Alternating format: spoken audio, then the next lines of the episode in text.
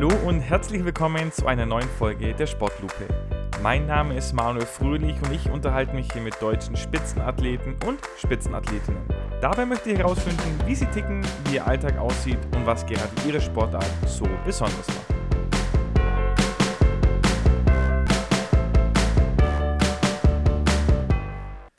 Heute bei mir zu Gast in der Woche nach dem Weltfrauentag ist logischerweise natürlich eine Frau und zwar eine richtig spannende Daniela Jentsch. Daniela, ich freue mich sehr, dass du heute da bist und gleich die erste Frage, wie geht's dir denn?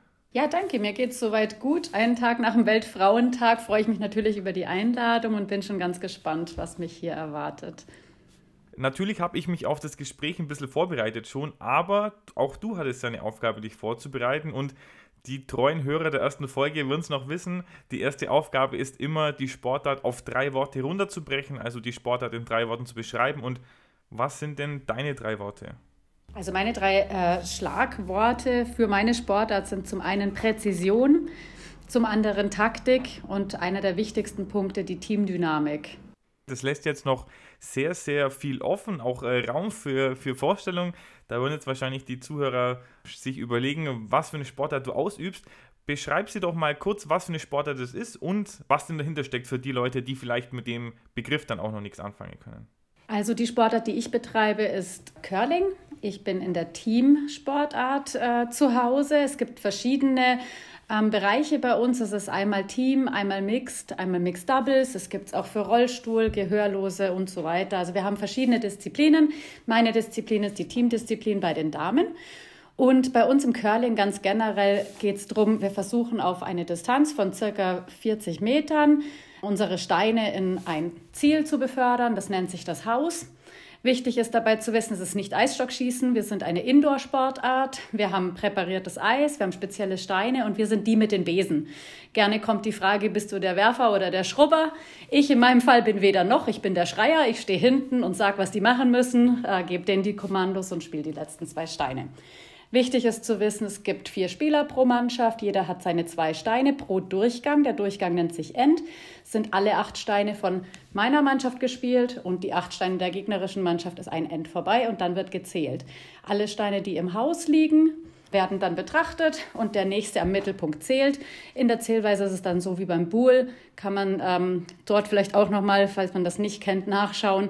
Immer der nächste am Mittelpunkt, und dann so viele weitere der eigenen Farbe, bis der nächstbessere des Gegners kommt. Ja, und dann haben wir halt die Wischer, die dafür zuständig sind, mit ihren Besen den Stein zu verlängern. Das heißt, sie erzeugen Reibung auf dem Eis und dann gleitet der Stein länger und macht den Curl erst später. Deswegen auch das Wort Curling. Der Stein nimmt eine Kurve an und das kann man dann eben rauszögern. Ja, habt ihr noch weitere Fragen dazu? Also für mich war das jetzt schon eine, eine, Definition wie aus dem Lehrbuch, muss ich sagen. Die könnte Wikipedia eins zu eins übernehmen. Also Curling, spannender Sport. Wie du sagst, ich glaube, viele werden vielleicht das Bild mit dem Besen kennen, vielleicht von den Olympischen Spielen oder von, von anderen Wettkämpfen. Und Curling ist jetzt aber gleichzeitig kein alltäglicher Sport, mit dem wahrscheinlich die Leute im Alltag viel zu tun haben. Und ich habe recherchiert, wie denn du zum Curling gekommen bist. Und da habe ich gesehen, dass du ja aus einer wahren Curling-Familie kommst. Also, glaube, dein Papa war Europameister, deine Mama sogar Olympiasiegerin. Wann warst du denn zum ersten Mal auf dem Eis gestanden und hast da dich auch mal am Curling versucht? Also ich kann mich eigentlich gar nicht mehr ganz genau zurückerinnern, wann es das erste Mal war, aber wenn natürlich die Eltern die Sportart betreiben, liegt es natürlich nahe, dass sobald man laufen kann und dann mit in der Halle ist, dass man auch mit auf dem Eis ist. Früher wurde man dann als Kind immer auf den Stein gesetzt und rumgeschoben und durfte dann halt auch so ein bisschen rumrutschen. Und ähm, ja, deswegen, also soweit ich mich erinnere, bin ich mit fünf Jahren eigentlich so das erste Mal richtig in Kontakt mit Curling gekommen, habe mit acht Jahren mein erstes Turnier gespielt und dann ging es eigentlich so direkt weiter mit 15 die erste Junioren-WM und seitdem bin ich da eigentlich dabei. Jetzt hast du gesagt, du wurdest auf einen Stein gesetzt, bloß für die Zuhörer. Was für eine Dimension hat denn so ein Stein? Also wie schwer ist der ungefähr, wie groß? Also der Stein, der ist äh, 20 Kilo schwer. Äh, die Größe, ich würde jetzt mal sagen, Durchmesser von ungefähr 30 Zentimetern. Das ist gut, gut geraten, ich weiß es gar nicht genau. Aber so ein kleines Kind passt da schon ganz gut drauf. Da setzt man sich halt drauf, Füße nach vorne und dann rutscht man da. Also das äh, ist halb so wild, wie man sich jetzt vielleicht vorstellt. Der Stein ist auch aus Granit, der hält es aus. Also von dem her. Okay, super. Jetzt ziemlich erfolgreich bist du am Curlen, da werden wir nachher gleich noch drauf kommen, wenn wir dann äh, ein bisschen näher auf deine Person eingehen. Aber so ganz generell, welche Talente oder Fähigkeiten braucht man denn, um gut zu sein? Ich kann mir vorstellen, wenn ich dann Stein möglichst nah irgendwo hinspielen muss, muss ich das ja vielleicht im Kopf berechnen, dann muss ich ja physikalisch zumindest ähm, nicht ganz unbewandert sein. Ja gut, ich meine, vieles kommt natürlich auch über die Erfahrung und übers viele, viele Wiederholen. Aber das Curling in der heutigen Zeit hat sich schon sehr verändert. Du musst auf jeden Fall ein äh, Vollblutathlet sein. Also es reicht nicht mehr nur, äh, gut Curling spielen zu können. Du musst im Kraftbereich gut sein, im Ausdauerbereich gut sein. Im mentalen Bereich ist ein ganz, ganz kritischer Punkt, wo man wirklich fit sein muss. Und da kommen eben ganz viele Komponenten mittlerweile dazu. Dieses Verständnis, das Eis zu lesen, wie du es schon gesagt hast, das gehört eben auch dazu. Und dieses Antizipieren von der Kurve, die der Stein macht. Also das sind ganz viele Komponenten, die man zu einem gewissen Teil über viele Wiederholungen erlernen kann, aber zum anderen auch durch harte Arbeit eben off-Eis, wo man wirklich dann auch gut arbeiten muss. Wie würdest du dich dann selber einschätzen? Eher das Talent oder eher die harte Arbeiterin? Oder sogar beides dann?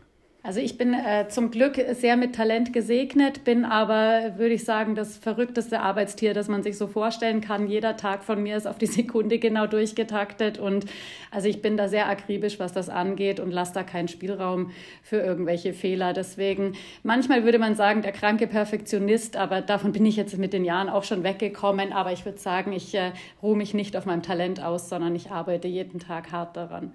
Okay, dann noch natürlich nochmal umso viel mehr Dank, dass du viele dieser Sekunden dann für uns jetzt hier erübrigst und nicht in der, in der Eishalle verbringst.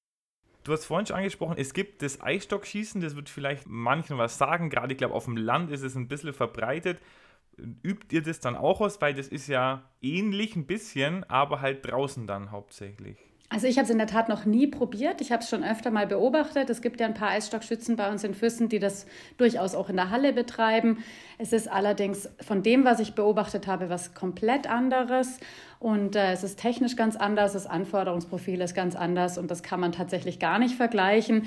Aber natürlich für jemanden, der gern mal auf dem Weihnachtsmarkt vielleicht irgendwas Neues probieren will, da ist es sicherlich eine witzige Sache. Eignet sich Curling als Hobby oder ist es mehr dann, dass man sagt, man übt es eher auf einem professionellen Level aus? Nein, Curling ist definitiv ein äh, unfassbar schönes Hobby, weil man nicht nur den Sport erlernt, man kann ihn mit jedem Alter erlernen, man kann auch noch in jedem Alter relativ gut werden mit ähm, dem gewissen Aufwand, den man dann betreibt. Aber was man vor allem dazu gewinnt, ist eine Art Familie. Wir sind eine ganz große Curling-Familie weltweit und man hat eigentlich überall, wo man hinkommt, findet man sofort Anschluss und hat Leute, die einem da unterstützen und für einen da sind. Und das ist eine ganz tolle Geschichte. Du sprichst es schon gerade an, weltweit. Ich habe nachgelesen, in Kanada ist es wohl sehr, sehr populär, Curling. Da gibt es über eine Million Aktive. In Deutschland jetzt nicht ganz so, da gibt es einen deutschen Curling-Verband. Ich habe nachgelesen, 18 Vereine gibt es da ungefähr. Was denkst du denn, was, was müsste denn passieren, damit auch in Deutschland die Popularität steigt, damit man da mehr Mitglieder gewinnen kann für, für diesen Sport? Ja, ganz generell fehlt uns natürlich die Manpower. Das muss man ganz ehrlich dazu sagen. Es ist ähm, sehr, sehr ausgerichtet auf den Leistungssport, was natürlich in jeder Sportart wichtig ist, aber da geht natürlich der Breitensport total unter. Und da bräuchte man einfach noch mehr Leute, die bereit sind, ehrenamtlich da auch anzupacken, auch eben dann wieder neue Leute ranzubringen und da wirklich auch dran zu bleiben, weil es ist leicht, mal vielleicht fünf neue zu finden, aber die dann zu halten, ist viel schwieriger und dafür braucht es einfach mehr Leute. Jetzt hast du schon gesagt, das ist viel auf den Leistungssport ausgelegt. Kann man denn dann vom Sport leben in der Spitze? Also von dem, was man da vielleicht an Preisgeldern oder Sponsoren, Einnahmen hat? Also da muss man natürlich sagen, wenn man jetzt in Kanada unterwegs ist, kann man tatsächlich zumindest über die Saison davon leben. Allerdings auch da ist immer noch diese Ungleichheit von Männern zu Frauen. Das ist natürlich auch ein großes Thema. Die Grand Slams fangen langsam an, da eine Gleichberechtigung zu schaffen und den gleichen Topf an Preisgeldern auszuschütten. Aber es ist nach wie vor so, dass wenn wir Frauen auf ein Großevent fahren, können viel weniger Geld ähm, gewinnen als die Herren. Es liegt natürlich eben daran, dass äh, das medial emotional natürlich attraktiver ist, wenn die Männer spielen, weil es dort noch mal präziser ist. Ich habe ja vorhin erklärt, mit dem Wischen kann man ganz, ganz viel bewirken und dadurch wird es bei den Männern gibt's fast keine Fehler mehr. Die müssen gar nicht so präzise spielen wie die Frauen, die können aber alles übers Wischen regulieren. So eine Art wie, wie so ein Joystick können die die Steine hinbewegen und den Nachteil haben wir natürlich. Wir wiederum haben den Vorteil, dass wir besser aussehen als die Männer. Also gibt es natürlich auch einige Sponsoren, die da vielleicht drauf anspringen. Und ich denke, mit der Zeit wird das schon irgendwo Gleichberechtigung geben, aber reich werden kann man damit tatsächlich nicht. Wir sind halt in Deutschland äh, in der glücklichen Position, dass wir Stellen bei der Bundeswehr haben.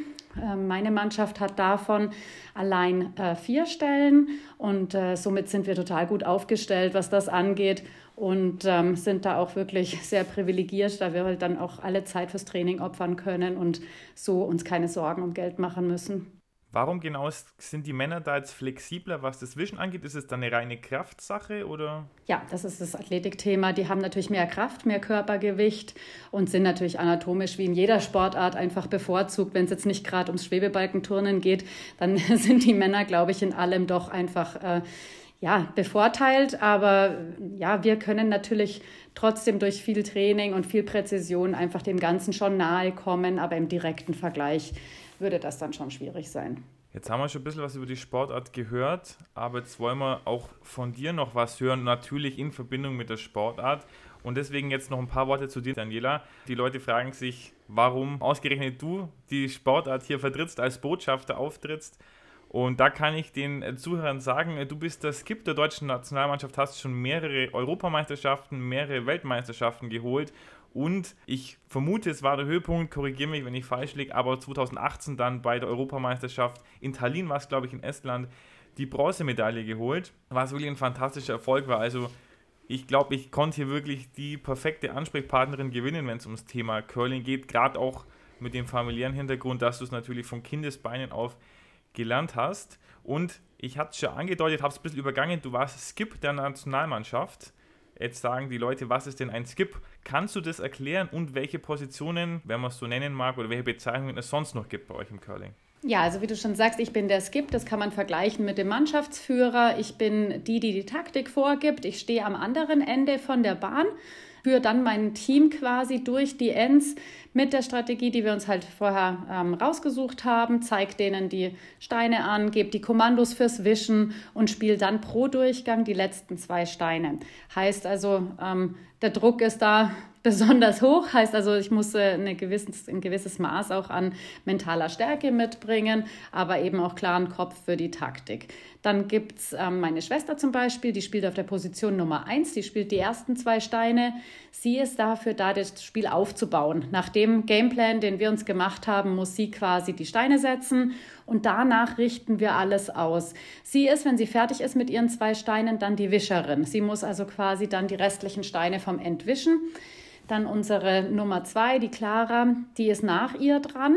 Die ist dann mehr so dafür da, das alles äh, zu verwalten und vielleicht vorzubereiten. Und dann die Nummer drei, die Emmy, die ist dann dafür da, um eben mir den Weg so leicht wie möglich zu gestalten. Und immer wenn die nicht dran sind mit Spielen, sind die dran mit Wischen. Das ist eigentlich so ganz, ganz einfach erklärt, was die Jobs sind. Okay, super.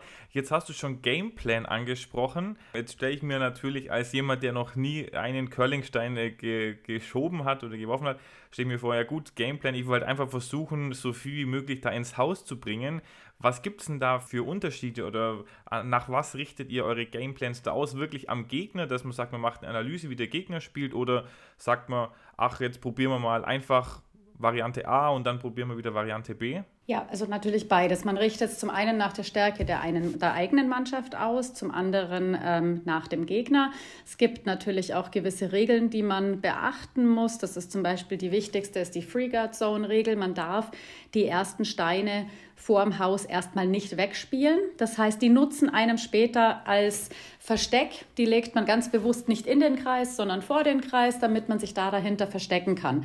Würde man immer nur ins Haus legen, dann schießt der Gegner einen raus, dann würde das Spiel immer 1, 1, 1, 1 ausgehen und dann verlierst du halt zum Schluss oder gewinnst du. Das ist aller, allerdings äh, schon viele Jahre nicht mehr so. Deswegen hat man da diese Free Guard Zone Regel, die Five Rock Rule eingeführt Und dadurch muss man dann taktische Spielzüge erarbeiten, wie man sich versucht, hinter diesen Steinen zu verstecken, bis dann das erste Mal weggespielt werden darf vor dem Haus.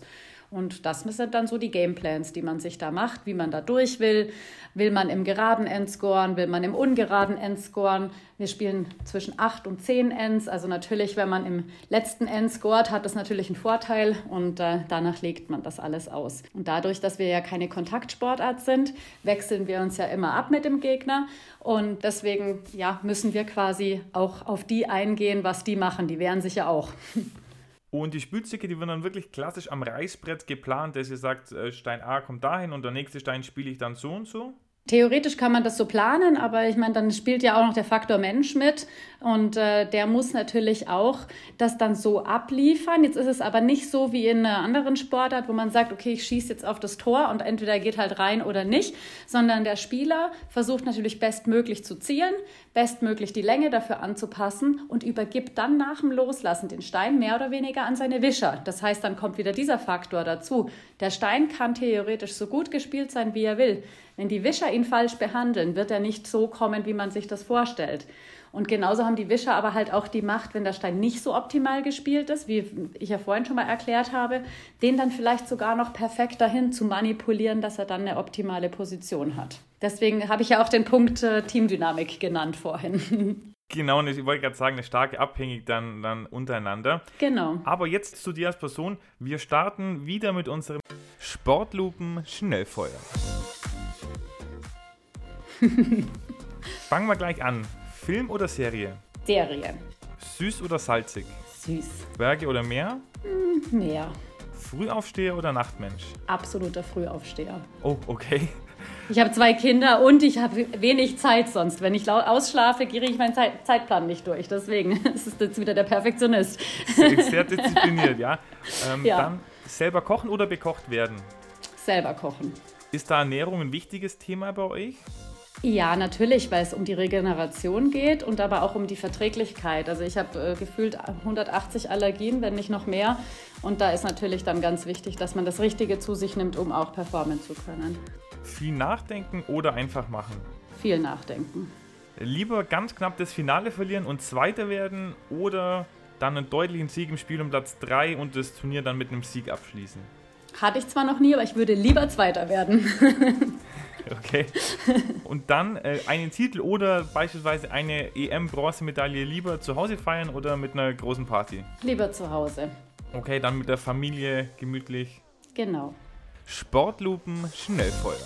Wir hatten jetzt ja im Vorfeld schon ein bisschen Kontakt, haben ein bisschen hin und her geschrieben und da ähm, hast du erzählt, du warst in Italien. Was für ein Wettkampf war das denn, wo du da, wo du da teilgenommen hast? Wir haben dann ein paar Testspiele gemacht gegen die italienische Nationalmannschaft. Das ist ja jetzt momentan Corona-bedingt nicht so leicht, überhaupt Wettkämpfe zu veranstalten. Deswegen wurde bei uns eigentlich die ganze Saison alles abgesagt.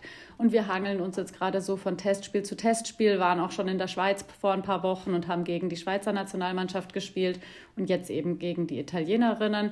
Und äh, voraussichtlich in ein paar Wochen kommen noch die Tschechinnen zu uns und dann geht es eigentlich zur verlegten WM, die jetzt Gott sei Dank doch stattfinden soll.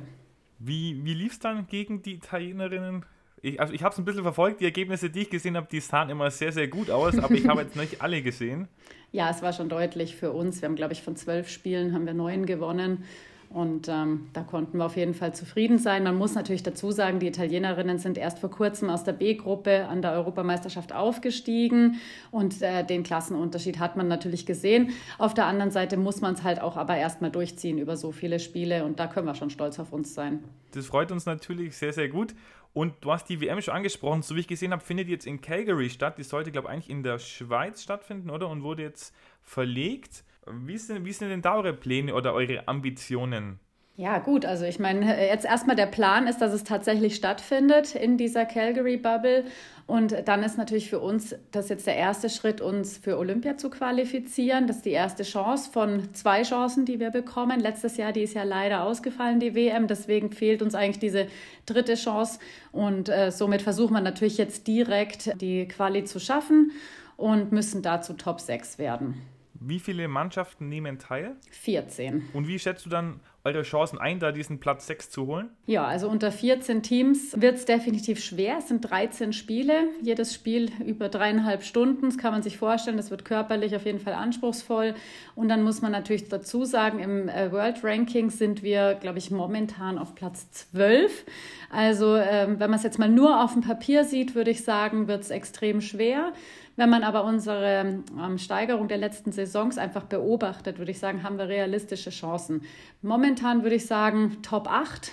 Aber ich denke, wenn wir jetzt so weiterarbeiten wie die letzten Wochen, ist die Chance auf jeden Fall da. Dann drücken wir auf jeden Fall die Daumen. Und wichtige Frage natürlich für alle Zuhörer: Gibt es da irgendeine Möglichkeit, das zu verfolgen? Weißt du da was? Also normalerweise gibt es immer auf YouTube die verschiedenen Streams. Ähm, World Curling TV überträgt das. Also da werden wir dann auch immer auf unserer Instagram-Seite, werden wir dann auch immer den Link teilen. Und das kann man dann wunderbar verfolgen. Ob wir natürlich übertragen werden, weiß ich noch nicht. Da gibt es noch keine äh, finalen Entscheidungen. Wenn es in Kanada ist, normalerweise alle Kanada-Spiele. Das heißt, wir werden einmal dran sein. Und normalerweise kaufen die Asiaten auch ganz viele Rechte. Das heißt, die ganzen Spiele gegen China, Korea und Japan werden, denke ich, auch übertragen. Wer ist denn gerade so die, die Nummer 1 in der Welt? Nur für die Leute, dass man da was einschätzen kann oder wie ist, wie ist die Weltspitze aufgestellt? Also die Schweden sind äh, in den letzten Jahren immer besser geworden, sind ja auch Olympiasieger geworden. Die Kanadier sind immer eine sichere Bank, die Schottinnen, die Russinnen, die Schweizer. Also da sind schon die Top-Teams eigentlich immer vertreten. Die Asiaten sind sehr, sehr stark geworden in den letzten Jahren. Natürlich auch im Hinblick jetzt auf Peking 22 ist da natürlich auch ganz viel gemacht worden. Und äh, insofern, das ist ein ganz, ganz enges Feld bei den Frauen und da kann das durchaus sehr spannend werden. Finde ich interessant, dass du die Schottinnen erwähnst, weil ich habe mir ein bisschen die Geschichte vom Curling angeschaut und deswegen weißt du zufällig, wann das erste Mal Curling erwähnt wurde, um welchen Zeitraum ungefähr? Oh, da kenne ich mich leider nicht aus, aber das ist sehr, sehr lange her. ja, also so wie ich gelesen habe, das war wohl im 16. Jahrhundert und das war eine plattgedrückte Kanonenkugel, die in Schottland ein Admiral übers Eis geschoben hat. Deswegen kann man Schottland da ein bisschen wohl als Mutterland des Curlings bezeichnen. Deswegen äh, spannend, dass die da immer noch ganz vorne mit dabei sind. Vorhin hast du schon gesagt, es sind ganz, ganz viele verschiedene Faktoren, die da zusammenspielen, dass man da Leistung abrufen kann, sowohl physisch, mental. Wie sieht denn dann dein Training genau aus oder dein Alltag? Du hast gesagt, du bist bei der Bundeswehr, aber da freigestellt dann, wie, wie trainierst du denn? Also wir fangen normalerweise jeden Tag ähm, relativ früh an. Sobald die Kinder in der Schule sind, treffen wir uns zum Training. Das ist meistens so ab acht oder spätestens um neun mit einer Eiseinheit. So eine Eiseinheit geht zwischen zwei bis drei Stunden. Dann haben wir natürlich noch Fitness auf dem Plan, Krafttraining, Cardio. Das ist auch nochmal zwei bis drei Stunden am Tag. Und dann haben wir zwei, dreimal die Woche eben auch noch gerade so Mentaltrainingsgeschichten und äh, so Ausgleichssachen. Physio kommt natürlich auch noch dazu. Also so ein Tag in einer, in einer Hochtrainingsphase sind wir schon sechs bis acht Stunden nur am Trainieren und dann natürlich die Pausen dazu, dann wird der Tag lang.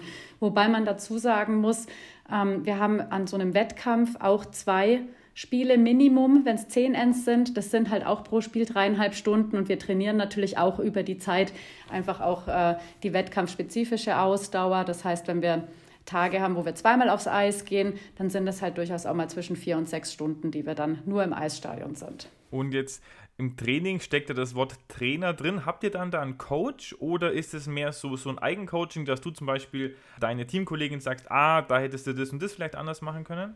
Ja, wir haben einen sensationellen Coach, nämlich mich selber. Aber nein, Spaß beiseite. Also wir haben selber keinen Trainer.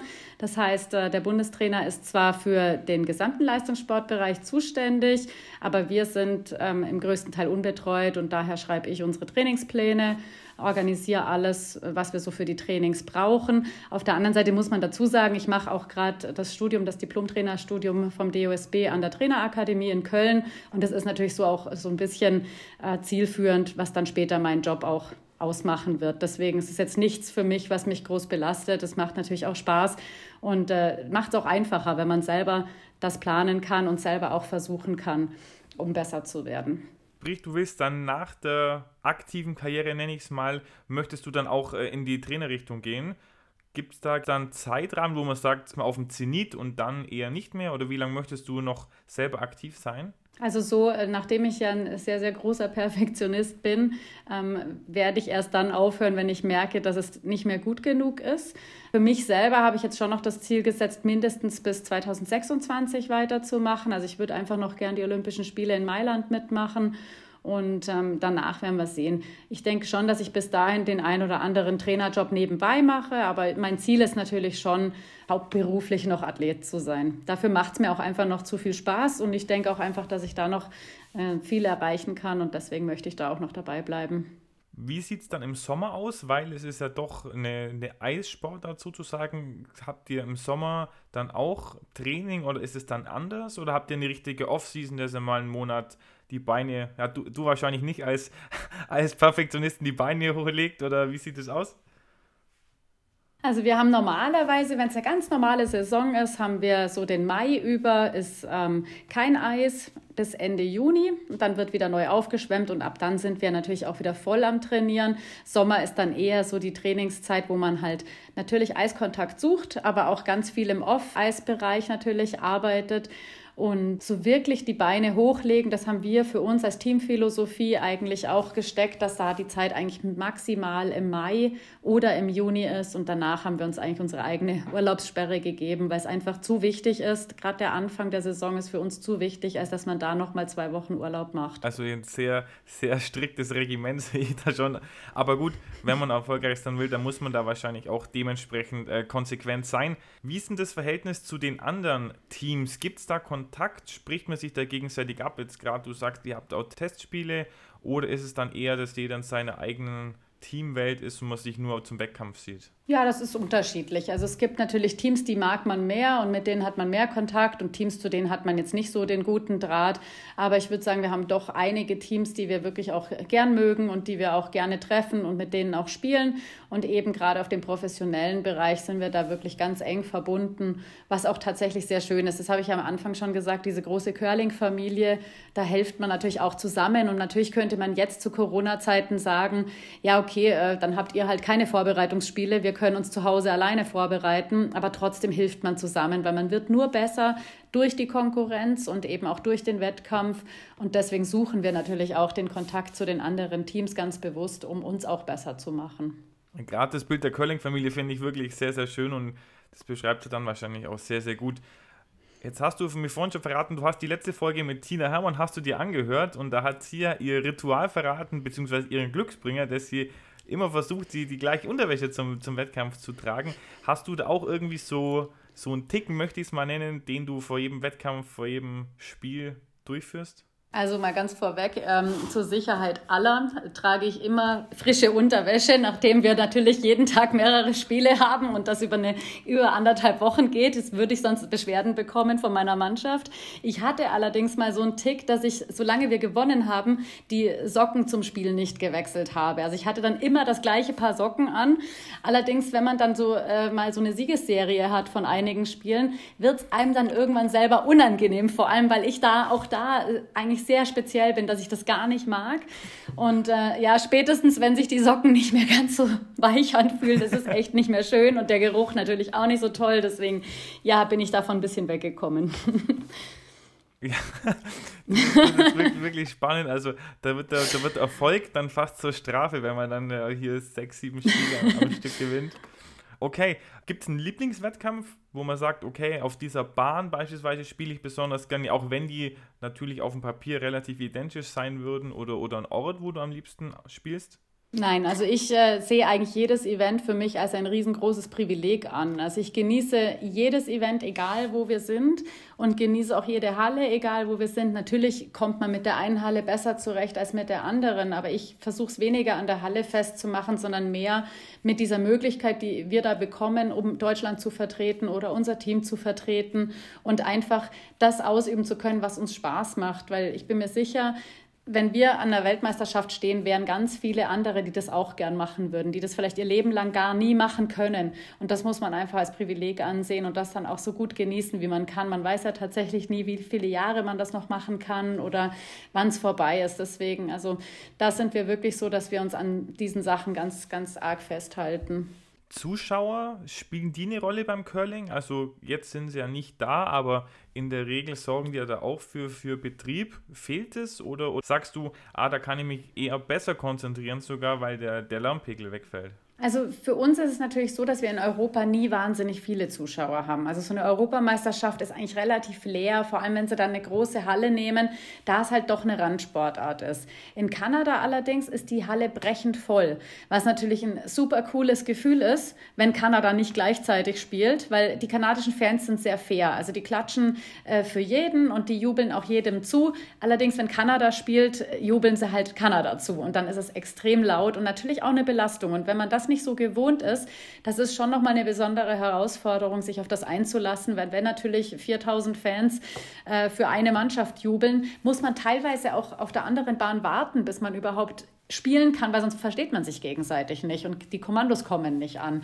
Und das ist dann schon nochmal eine Challenge an sich, aber es ist das coolste Gefühl, überhaupt vor Publikum zu spielen und äh, auch so einfach dieses komplette Feeling mit aufzusaugen. Also das ist schon eigentlich auch der Grund, warum man es macht. Ja, das, das kann ich mir vorstellen. Es ist wirklich äh, ein richtig Push da. Auch wenn ich als Fußballer selber da immer nur vor viel, viel kleineren äh, Leuten gespielt habe, aber es macht auf jeden Fall äh, mehr Spaß. Gab es bei dir als Kind, hattest du irgendeinen Berufswunsch oder war das so, dass für dich immer schon dieser Weg mehr oder weniger vorgezeichnet war, Profi-Curlerin zu werden? Also ich glaube, ich habe äh, nie auch nur eine Sekunde daran gedacht, was anderes zu machen, weil ich auch einfach äh, wusste, dass mir das Spaß macht. Dann kam 2001, wurde ja die Bundeswehr für die Frauen auch geöffnet und somit auch die Sportfördergruppen. Und nachdem mir Schule nie viel Spaß gemacht hat, einfach auch aus dem Grund, weil ich viel Curling gespielt habe, immer viel weg war und mich damit gar nicht so richtig identifizieren konnte, war für mich eigentlich schon klar, dass ich zum Curling gehen will. Ich habe natürlich zwischendrin bei der Bundeswehr dann natürlich auch Lehrgänge gemacht und habe dort äh, die Rettungssanitäter-Ausbildung gemacht und habe auch festgestellt, wie viel Spaß mir eigentlich Medizin macht. Allerdings, wenn man halt nie oft zur Schule gegangen ist und keine guten Noten gemacht hat, kann man auch nicht Medizin studieren. Deswegen war eigentlich klar, ich bleibe beim Curling. Das ist diese sichere Bank, das kann ich gut und ähm, ja, damit fahre ich eigentlich schon viele Jahre sehr erfolgreich. Das würde ich auf jeden Fall unterschreiben, wenn wir das vorhin schon gehört haben mit den Erfolgen. Verfolgst du dann andere Sportarten oder bist du dann eher aufs Curling fixiert? Nein, also ich bin ganz generell sportinteressiert, auch wenn ich jetzt vielleicht nicht jeden Namen kenne und nicht sofort weiß, äh, welches der letzte Erfolg der Person war, aber ich, mich interessiert jede Sportart, mich interessiert vor allem auch das Anforderungsprofil von den Sportarten und wie die trainieren. Und ich finde es einfach ganz spannend zu sehen, wie andere Sportler arbeiten. Und ich bewundere jeden Sportler, der jeden Tag wieder aufsteht, um zum Training zu gehen, um da seine Leistung abzurufen. Weil das ist natürlich was, was viele gar nicht sehen. Viele sehen immer nur, oh, das sind die Sportler, die haben da ihr Hobby zum Beruf gemacht und alles schön, alles, alles Gold, alles glänzt. Aber die sehen die harte Arbeit gar nicht, die da dahinter steckt und auch dieser psychische Druck, der da dahinter steckt. Und ähm, ich bewundere wirklich jeden, der das durchzieht und auch das Umfeld, das das mit durchzieht, weil wir Sportler sind keine einfachen Menschen. Wir sind tatsächlich ständig unter Druck, ständig irgendwo ähm, unter Strom und auch das muss das Umfeld erstmal mitmachen.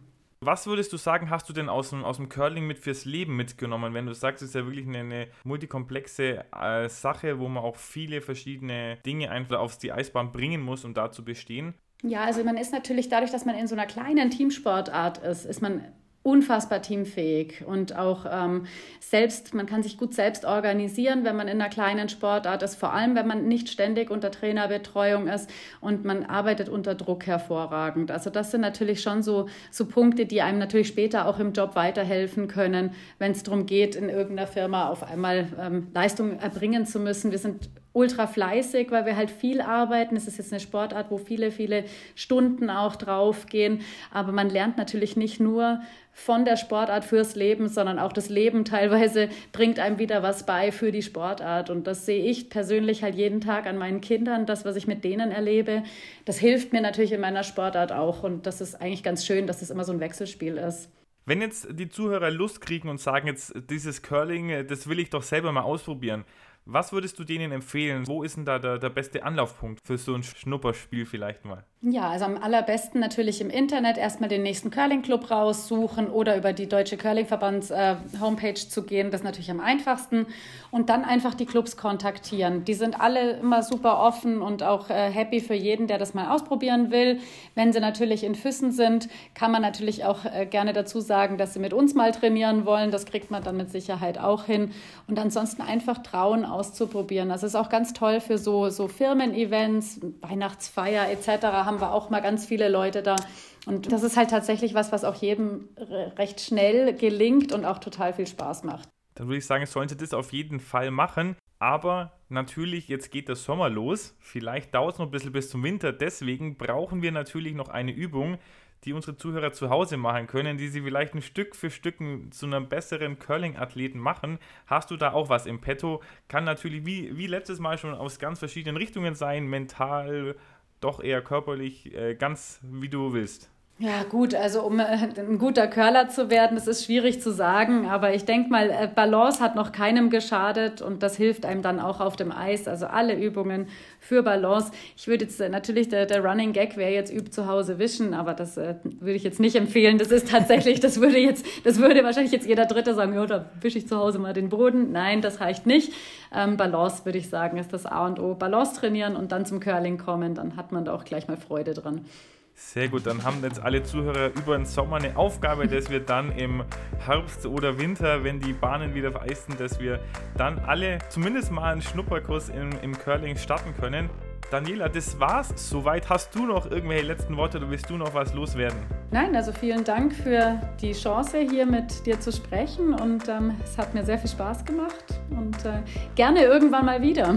Ja, ich freue mich auch. Wir werden auf jeden Fall die WM verfolgen in Calgary. Wir drücken die Daumen und dann drücke ich die Daumen natürlich, dass es mit Olympia klappt. Da bin ich sehr, sehr gespannt. Ich würde den Weg weiter verfolgen. Ich würde mich jetzt gleich mal schlau machen, wo hier in Würzburg der nächste Curling-Verein ist, weil mich würde es wirklich reizen, das mal auszuprobieren. Und ansonsten bleib gesund, sag deinem Team liebe Grüße und dann alles Gute für die Zukunft. Vielen Dank.